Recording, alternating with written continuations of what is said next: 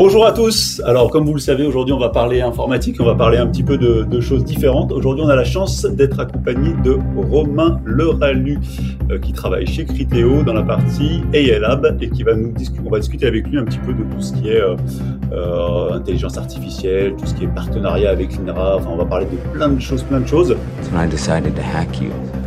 Whoever's in control of the exit nodes is also in control of the traffic, which makes me c'est un sujet euh, sur lequel euh, on se permet de s'excuser par avance parce qu'avec euh, Arthur, on n'est pas du tout des spécialistes de ce sujet-là. Mais justement, on est très content de te recevoir, Romain, parce que tu vas pouvoir nous éclairer un peu tout tout ça. Alors, on va commencer par une question évidemment qui est, qui est toujours la même. Est-ce que Romain, tu te souviens de ton premier projet informatique? Alors, oui.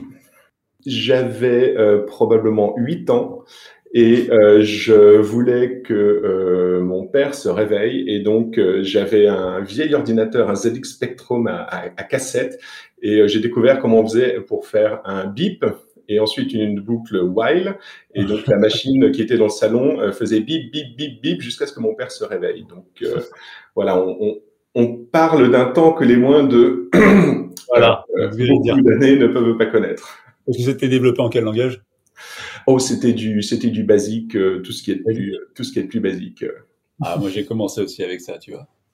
Pas moi. moi j'ai commencé au C. Hein. Chacun son langage. Euh... Le C? Tu commences en C? Ouais. Euh, ah. premier, premier code que j'ai fait, c'était du C. Euh, avant de rentrer dans le détail, est-ce que tu peux, donc aujourd'hui tu travailles chez euh, Criteo, est-ce que tu peux nous expliquer un petit peu ton parcours, comment tu arrives chez Criteo, et puis aussi pour ceux qui nous entendent, qu'est-ce que vous faites chez Criteo? Ouais, avec, euh, avec plaisir. Donc, euh, moi, j'ai un, un, parcours euh, cursus ingénieur. Ensuite, j'ai eu envie de, bah, de continuer à être étudiant et puis de, de profiter un petit peu de, de, ma liberté. Donc, j'ai fait un, un, doctorat. En, alors, on n'appelait pas ça intelligence artificielle à l'époque. C'était vraiment de l'analyse d'images. Donc, je travaillais sur la détection d'objets dans des, dans des images. Euh, avec euh, à partir de techniques qui euh, n'ont pas forcément été les, les techniques qui, qui maintenant sont très, très, à la mode et, et, qui fonctionnent très très bien. Et après mon doctorat, j'ai rejoint une, une boîte française qui travaillait sur la reconnaissance d'écriture manuscrite. Donc on, on apprenait aux ordinateurs à lire et, euh, c'était c'était assez intéressant. C'est une boîte euh, très très haute technologie, pas, pas très grande, une petite équipe, et mais qui euh, mais qui développait vraiment des, euh, des choses en, à la pointe de, de la technologie. Pour faire de l'OCR Pour faire de l'OCR, c'est ça. Alors OCR, c'est plus sur le texte imprimé. Nous, c'était vraiment sur l'écriture l'écriture manuscrite. Le, le produit de, de, de, base de la boîte, c'était la lecture des montants euh, sur les chèques. Et on, on, cherchait à découvrir quelles, euh, quelles nouveaux, nouvelles applications on pouvait faire à partir de cette, de cette technologie. Donc, euh, on travaillait aussi sur des vieux documents d'archives, des trucs écrits à la, à la plume euh, au, au 18e siècle, vraiment des trucs, des trucs assez, assez fascinants. Et euh, c'était basé sur de l'IA, vraiment, là pour le coup, à la pointe. Okay. Et euh, ensuite, euh, en 2011, euh, j'ai été contacté par, par une petite boîte qui faisait à peine 300 personnes, qui s'appelait Criteo, et qui m'a dit, écoute Romain, est-ce que tu veux venir chez nous faire de la publicité intelligente? Écoutez, la publicité intelligente, je sais pas, mais on peut toujours, on peut toujours discuter.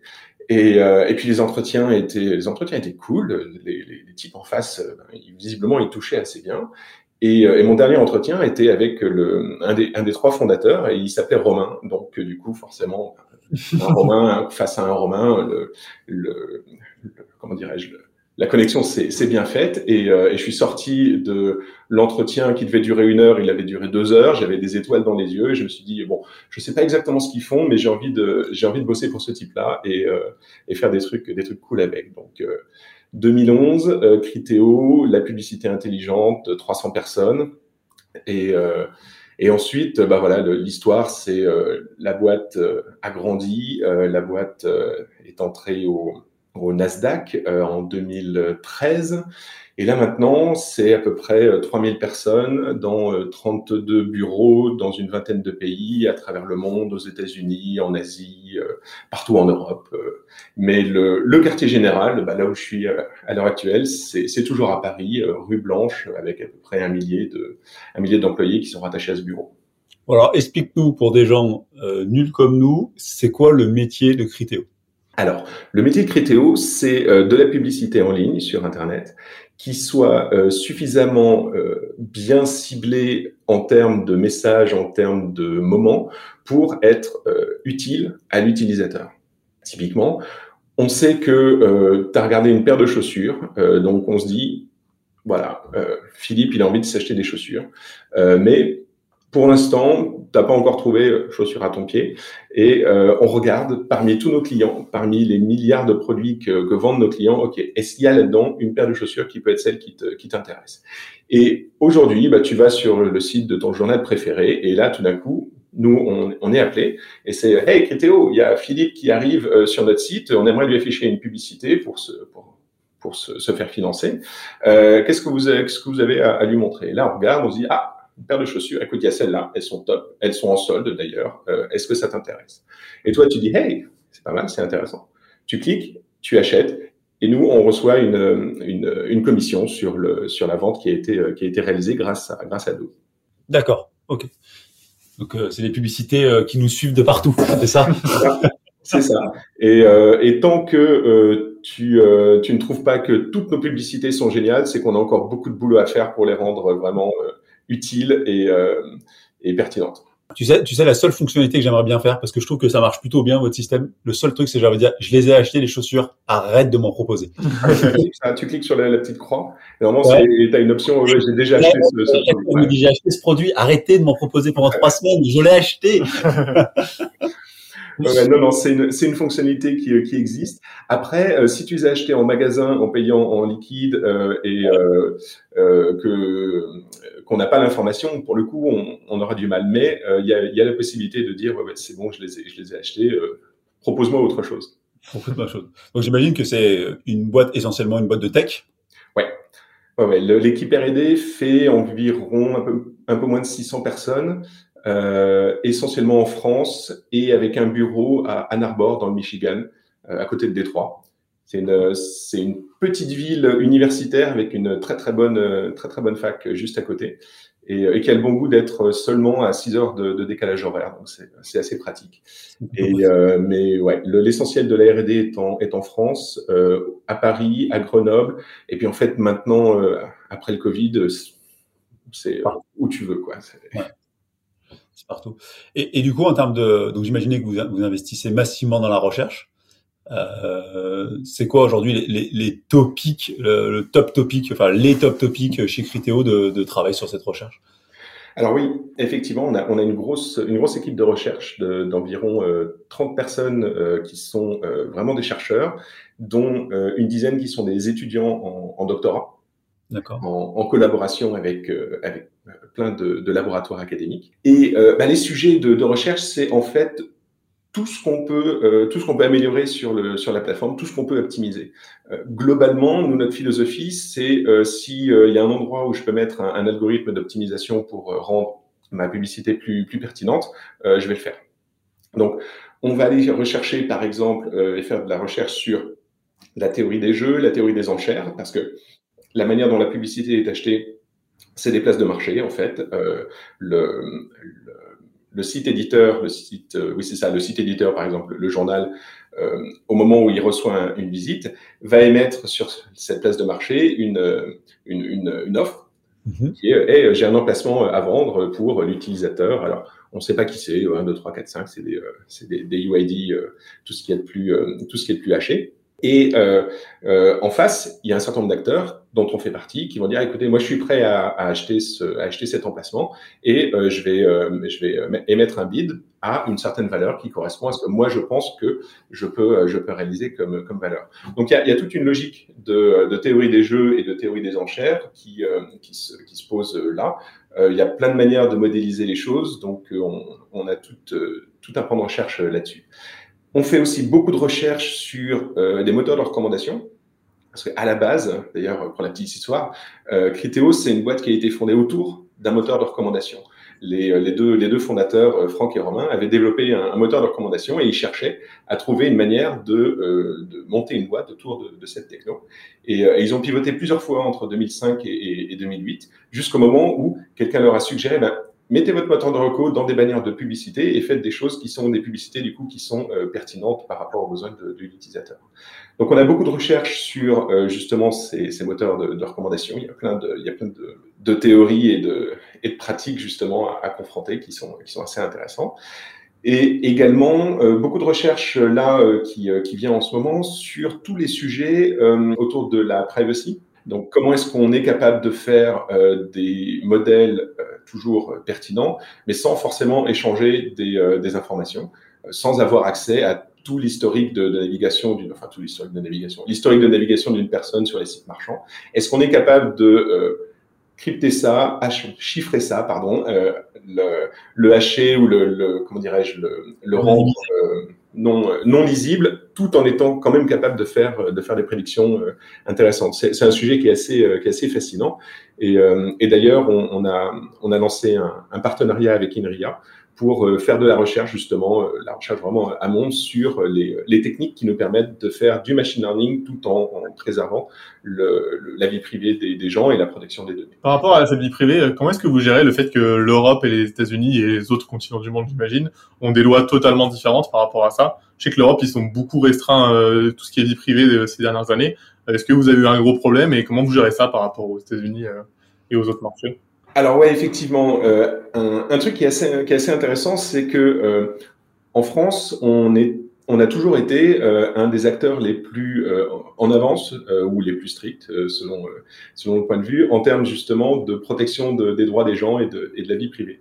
Et on, on bosse d'ailleurs avec la CNIL depuis 2011 je crois donc ça fait vraiment assez longtemps euh, que, que, justement on leur pose la question au fait si on a ça est-ce qu'il vaut mieux qu'on fasse ci est-ce qu'il vaut mieux qu'on fasse ça? Non non là-dessus là il faut faire ci ou il faut faire ça. Quel genre de données on peut prendre? Ben, ça vous pouvez ça vous pouvez ça vous pouvez pas etc donc euh, l'avantage voilà c'est que on a euh, je dirais à, à, portée de la main un des un des régulateurs de vie privée les plus les plus actifs en tout cas en Europe. Les Allemands et les Néerlandais sont aussi sont aussi très très très très stricts donc Globalement, nous, ce qu'on a fait, c'est qu'on a développé nos systèmes pour euh, répondre à ces, euh, à ces législations-là euh, en particulier. Puis après, on s'est pas embêté, on a déployé worldwide tout ce que. Ouais. Tout, ces... basé sur la, la, norme européenne, si je puis dire, pour.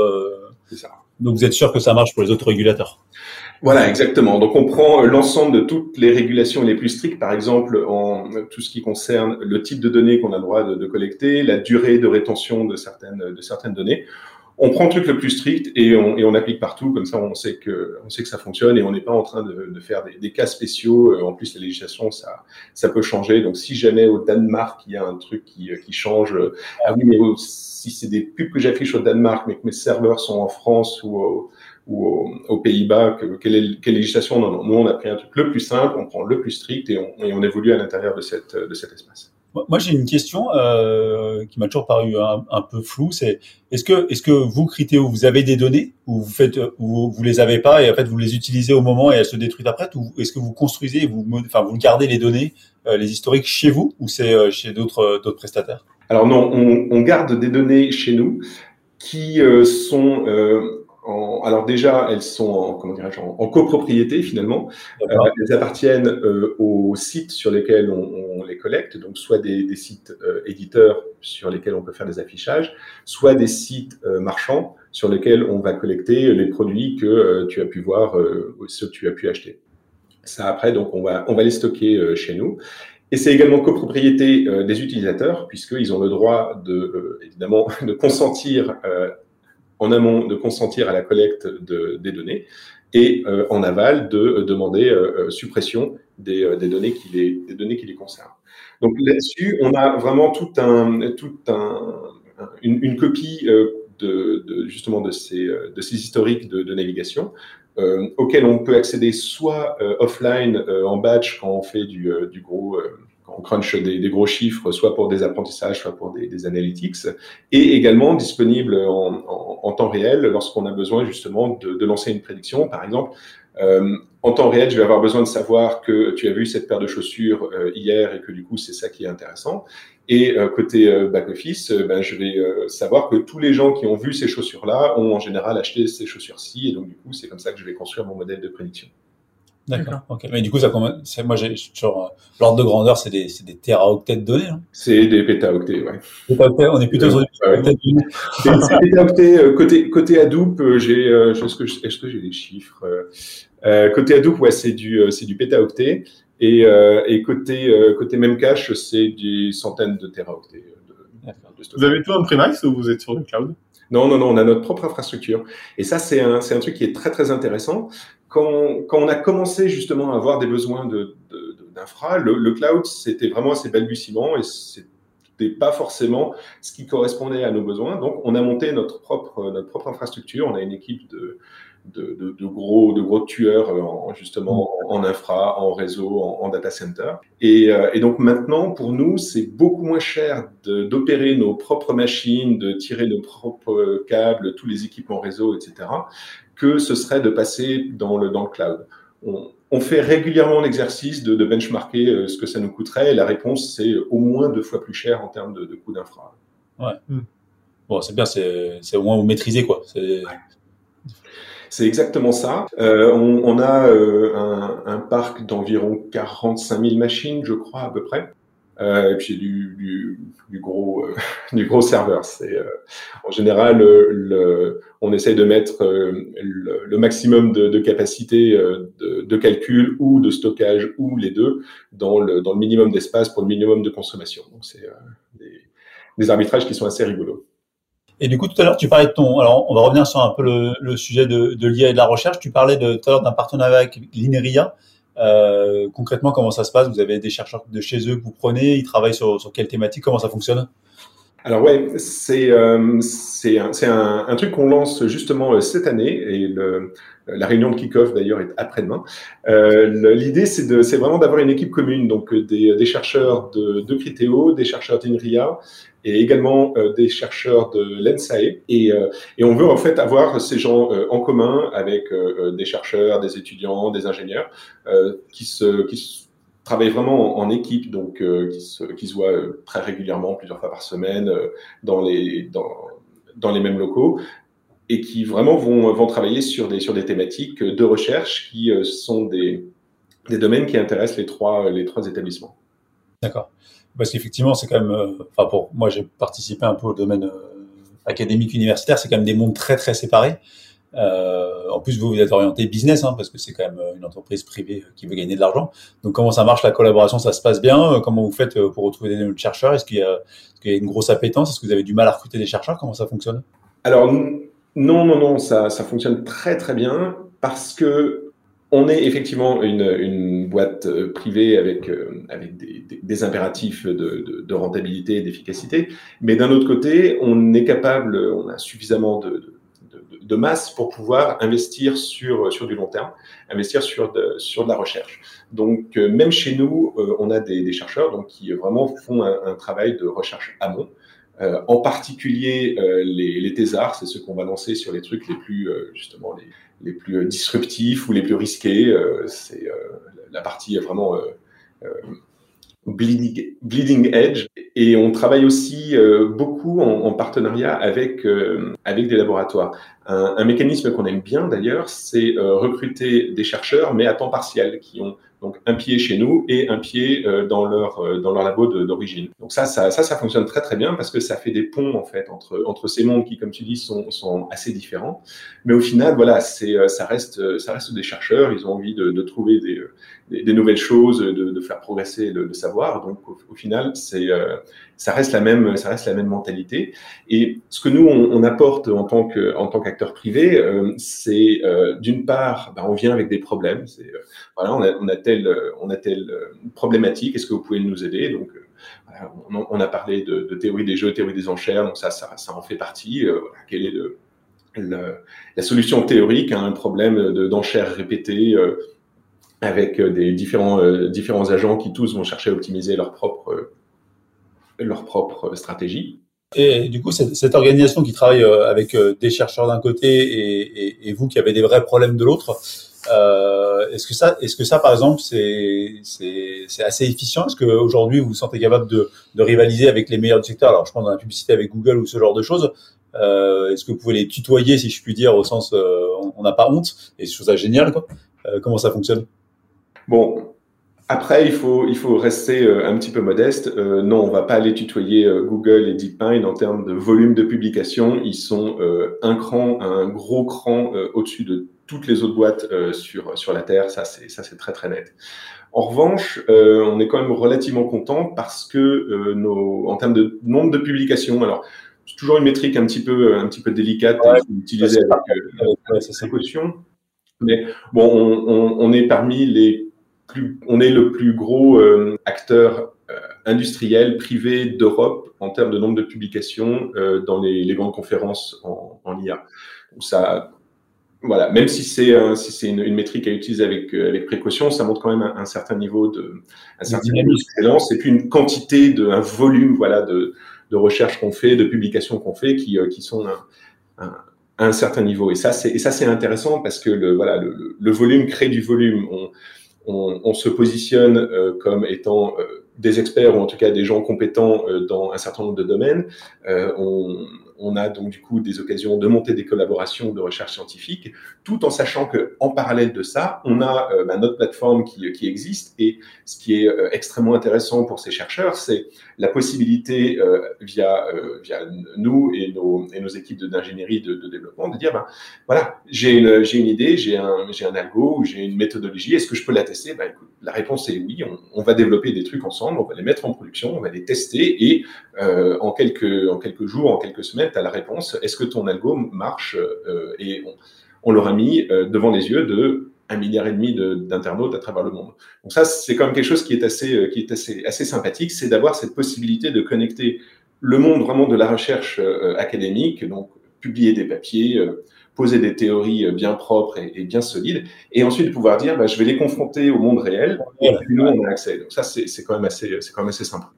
Avec un time to market qui est assez court finalement, quoi le plus court possible, euh, voilà, sachant que la recherche c'est du temps long, c'est euh, c'est de l'incertitude. Euh, si c'est des temps courts et de la certitude et des si c'est des temps courts et des choses qui sont euh, qui sont clairement définies, c'est pas de la recherche. Donc c'est de l'ingénierie. Voilà, c'est de l'ingénierie, c'est du développement, euh, c'est euh, c'est une autre une autre philosophie. Je dirais que le, la recherche, ça, ça, se caractérise par justement du flou, des doutes et et du temps qu'il faut passer pour lever justement ces, ces flous, ces doutes. Et de temps en temps, ça marche pas et c'est normal et c'est sain aussi si on si n'a pas des projets qui, euh, qui plantent de temps en temps, c'est qu'on n'est pas en train de chercher euh, suffisamment à innover. Et, et, du coup, toi, tu as l'impression que la dynamique est dans le bon sens au niveau de la recherche en France, au moins sur ces domaines-là? Est-ce qu'on va vers quelque chose euh, où on progresse ou au contraire ça stagne un peu ou au contraire tous les chercheurs partent aux États-Unis comment, tu le vois toi sur ta vue vraiment hier alors ouais, c'est une, très très bonne question. globalement, je dirais que ça fonctionne pas mal mais on pourrait faire beaucoup mieux.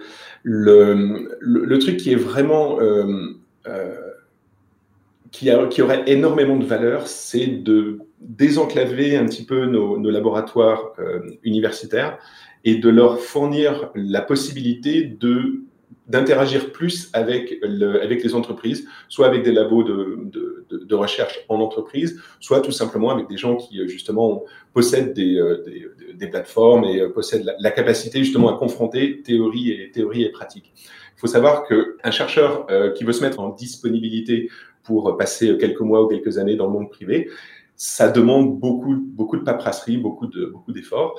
Et, et du coup, c'est quelque chose, voilà, il faut vraiment euh, être convaincu qu'on a envie d'aller faire un tour dans, le monde du privé pour aller s'atteler à cette, tâche.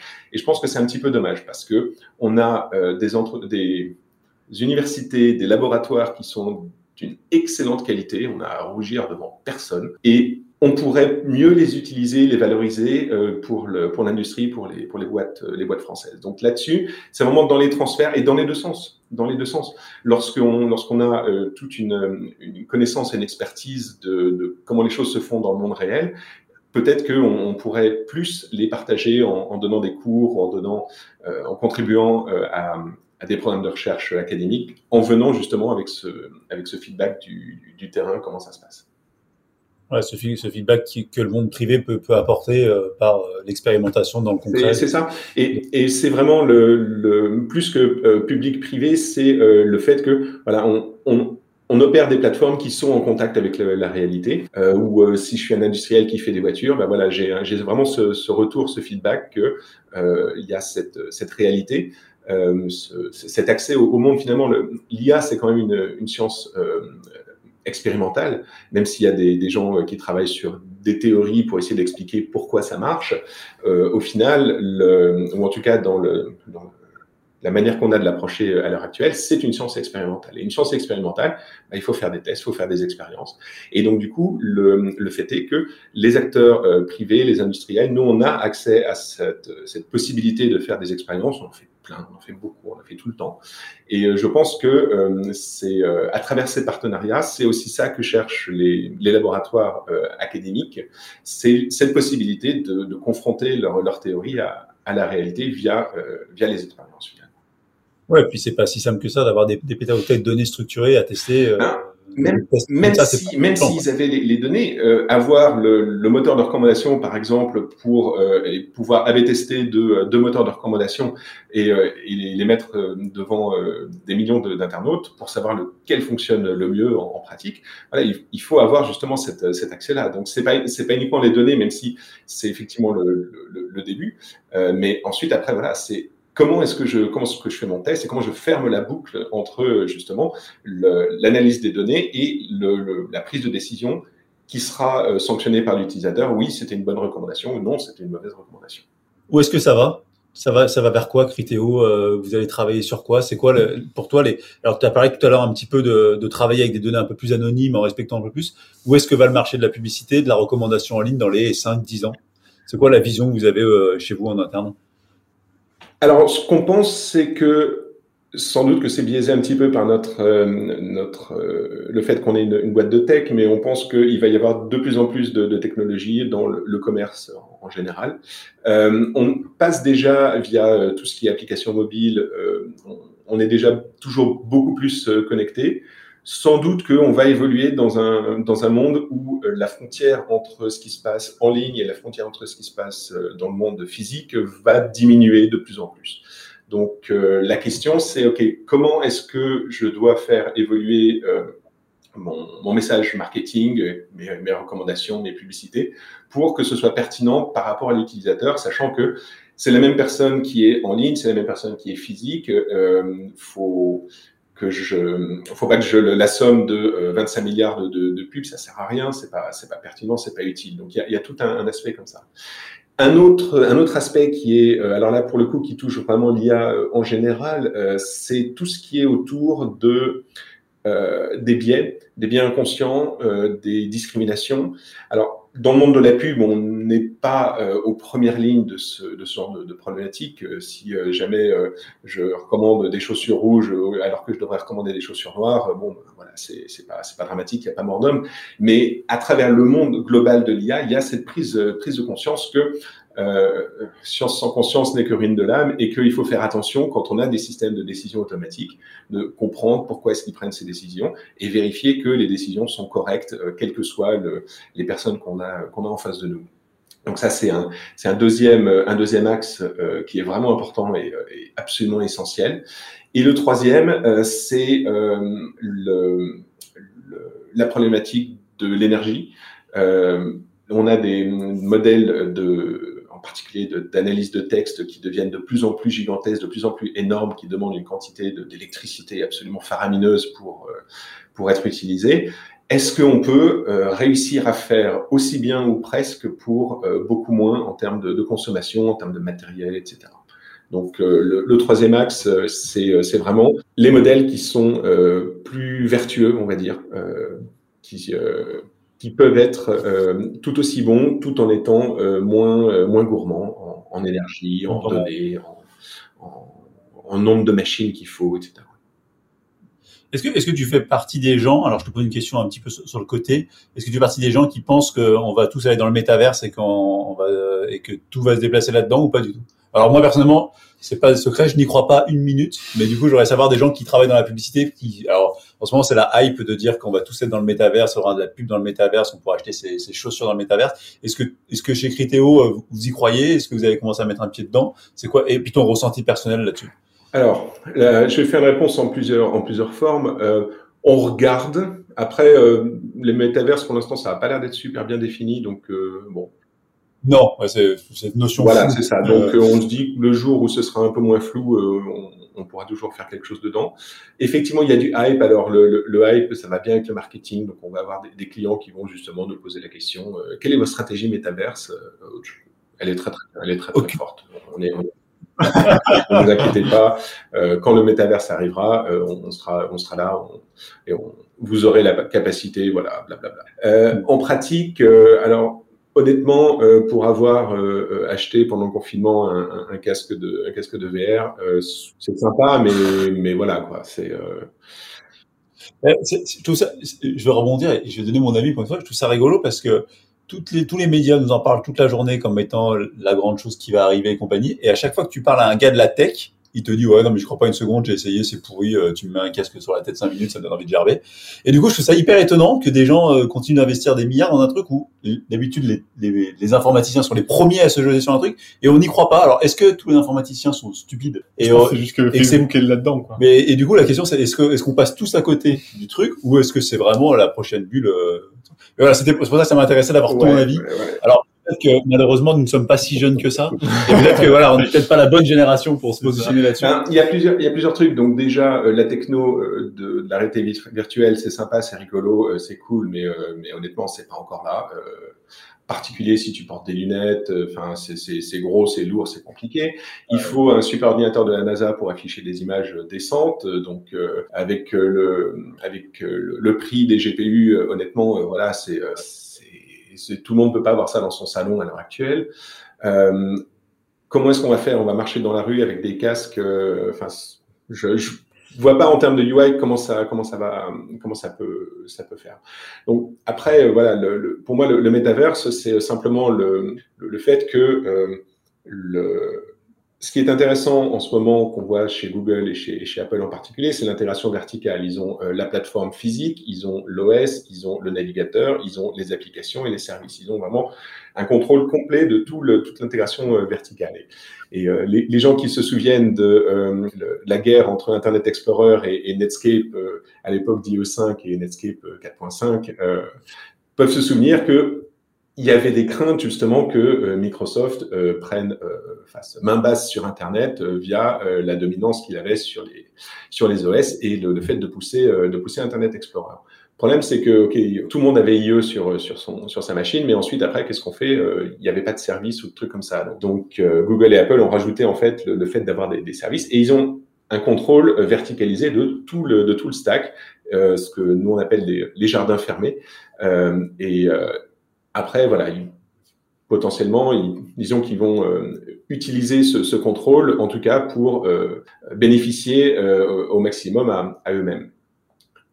Facebook, de son côté, ou Meta, s'est dit, ben, zut, nous, on est juste une, une app, finalement. Alors, une app utilisée par des milliards de personnes, on est juste une app, on n'a pas de contrôle verticalisé.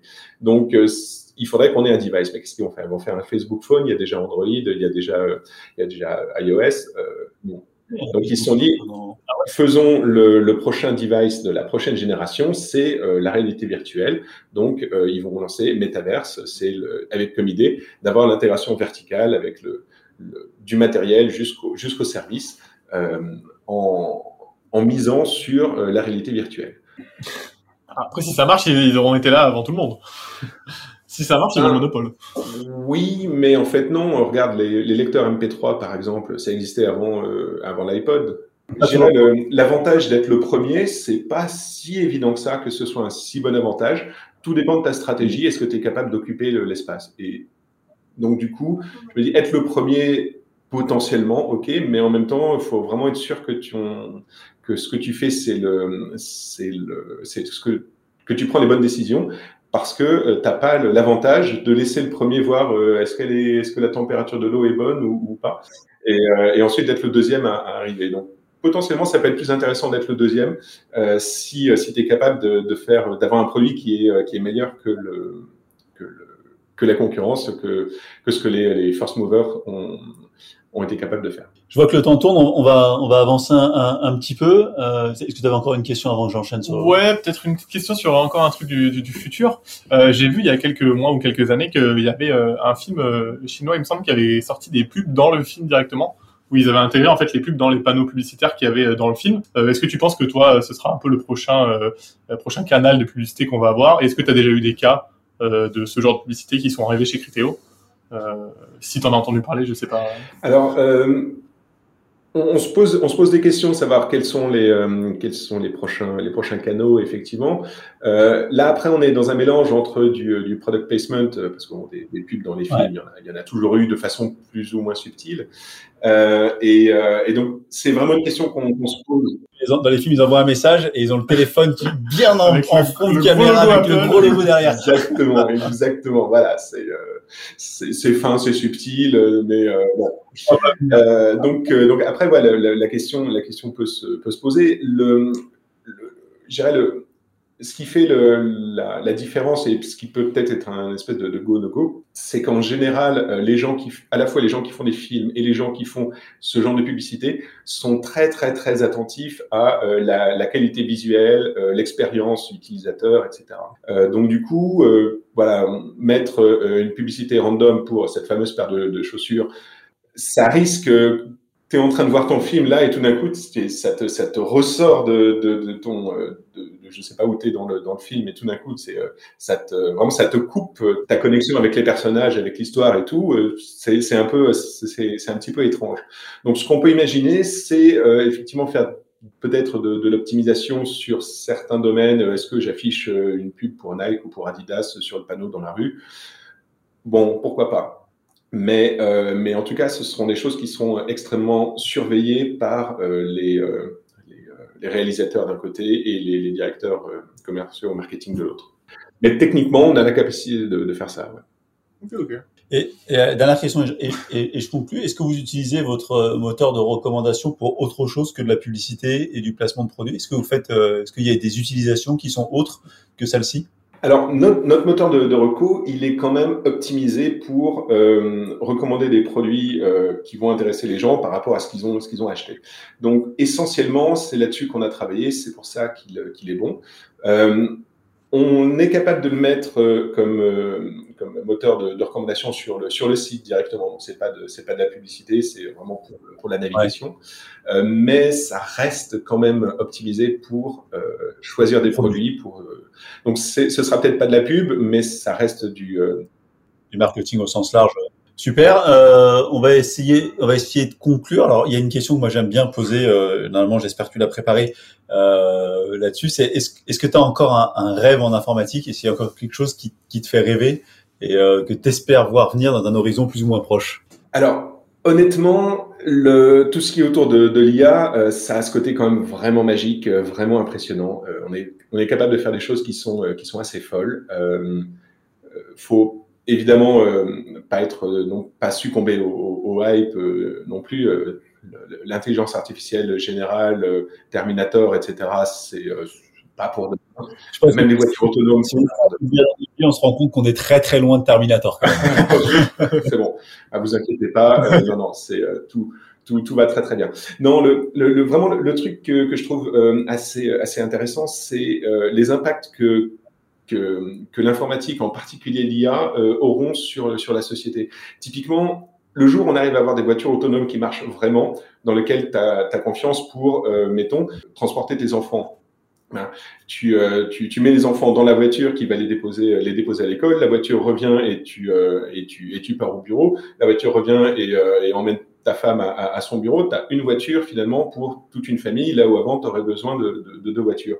Et potentiellement même tu fais ça à l'échelle d'un à l'échelle d'un quartier. Donc euh, il y, a, y, a, potentiellement, euh, et c'est juste un, juste un exemple, et probablement qu'il n'arrivera pas, pas tout de suite, mais c'est juste un exemple de, de choses que au fur et à mesure que les machines deviennent de plus en plus euh, intelligentes, elles seront quand même capables de vraiment de, de servir euh, des choses, euh, enfin de servir la, la société. Il y a ça, il y a des, il des trucs que, que, les drones, par exemple, pour surveiller les champs, pour optimiser l'épandage agricole, voilà, mettre juste un tout petit pchit de, de, de, d'herbicide sur, sur, le, sur, le, sur la mauvaise herbe plutôt que de, de, faire un carpet bombing sur, sur tout le champ. Voilà, il y y a des milliers d'applications, peut-être des, millions ou des milliards, euh, qui, euh, qui, vont arriver au fur et à mesure qu'on sera capable d'avoir des, des, machines qui peuvent agir de manière efficace, intelligente, ponctuelle. Et, euh, et ça, c'est, je trouve que c'est vraiment intéressant. Donc, euh, le, pour moi, le, la chose qui est, qui est vraiment fascinante euh, en, informatique, c'est euh, c'est pas tellement les langages de programmation, les, les, les techniques de, de, base de données, de stockage. C'est euh, ça, c'est des trucs, ça, ça, ça évolue évidemment, mais c'est vraiment on commence à passer un espèce de seuil, un, un niveau de, de, de qualité, d'autonomie et d'efficacité qui font que on va commencer à avoir des, des machines qui sont capables de, de, vraiment prendre des actions utiles pour, pour la société. Et ça, c'est quand, même, quand même super cool. Merci Romain cet échange. Euh, euh, moi j'ai trouvé ça super intéressant. En plus c'est des domaines que nous on connaît pas ou peu euh, mm. parce que nous on est dans, on est dans la soute. On est dans la base de données. Nous. On est dans la base de données. les petites les petites mains des développeurs c'est nous. Euh, donc c'était intéressant d'avoir nos points de vue puis de prendre un petit peu de hauteur de hauteur sur tout ça. Mm. Je te laisse le mot de la fin Romain. Bah écoutez non mais merci de m'avoir accueilli et, et fait parler sur ces sujets. C'est c'est toujours c'est toujours très intéressant de voilà de se de se lancer en à évoquer des choses euh, très très concrètes et puis aussi très très avancées. Euh, Critéo recrute euh, des, euh, des gens à tous les niveaux. Ça peut être des gens qui tirent des câbles réseau, c'est des soutiers pour toutes les les bases de données qu'on utilise online, offline. On fait du front, on fait du back, on fait du machine learning. On a besoin de chefs de projet, etc. Donc donc voilà. Si s'il y a des s'il y a des gens qui écoutent et qui sont intéressés, ben n'hésitez pas à venir nous voir. et également si vous allez dans des conférences conférences de dev, de SRE, de machine learning et tout. En général, il y a un stand Critéo. En général, il y a des gens qui sont là, qui sont euh, passionnés. Donc, euh, allez discuter. Euh, allez prendre des bières avec aussi, c'est une bonne manière de, On revient de We Are Developers à Berlin avec Arthur, ouais. c'était un très bon salon de développement. Ouais. Il n'y avait pas Critéo. Il n'y avait pas Critéo, mais par contre, on a bu des bières. bon, écoute, voilà, c'est ça. Et, et ben, du coup, si vous avez des, des, des recommandations d'endroits où, où il faut aller, ou où les bières sont bonnes et où les gens sont cool, on est, on est, on est preneur aussi. Euh, on sponsorise aussi des, des confs d'ailleurs, donc s'il y a des gens qui organisent des, des conférences et qui, euh, et qui cherchent justement euh, des, des, des sponsors, euh, voilà, donc euh, on met notre petit logo, on, on, fait un chèque et on, et on, on envoie des gens pour aller boire des bières et parler de, parler de dev, parler de, parler de machine learning, etc. Qu'est-ce qu'on dit? On dit on, on, met ton lien LinkedIn et puis on leur dit de te contacter. Est-ce que est-ce qu'il faut qu'ils contactent directement euh, le service RH pour recrutement? Comment ça se passe? Vous avez un process? Ouais, ouais, ouais. Oh, recrutement chez nous, c'est une, très très belle machine. Euh, il y a un, bah, je vous enverrai le, le lien. Euh, ouais, on le mettra en description de la bio. Euh, slash jobs. Euh, on a on a un blog aussi pour le pour la R&D et un pour le pour le laboratoire de DIA. On a plein de publiés. On, on, on aime beaucoup raconter ce qu'on fait. Euh, on est tous très bavards, vous avez certainement remarqué. Et, euh, et donc, il y a, y a, plein d'histoires rigolotes à lire, euh, des, des, feedbacks, des, les, les, moments durs dans les tranchées. Voilà. donc, et il y en a en informatique. oh mon Dieu. C'est. Les, les, les, nuits qu'on passe à se dire oh putain putain putain est-ce que j'ai pété tout internet? Voilà qui a foiré BGP encore? Donc voilà, c'est des, des, moments, c'est des moments qui sont rigolos. On, on aime bien les partager, écrire des, des, petites histoires. Et moi, je pense, et, je, et on terminera là-dessus. Je pense qu'il faut pas dire, enfin, faut dire aux gens que les mauvaises expériences, les crashs, les trucs, c'est les seules choses que vous vous souviendrez et vous en souviendrez en bon souvenir a posteriori. Sur le moment, je suis d'accord, c'est pas agréable, mais en fait, a posteriori, c'est les meilleurs souvenirs 10 ans, 15 ans après, de se dire qu'on a galéré, qu'on a craché qu'on a redémarré. C'est bon truc. Ah, c'est exactement ça. Je suis tout à fait d'accord. Merci Romain. Merci. Merci à vous. Très bonne journée.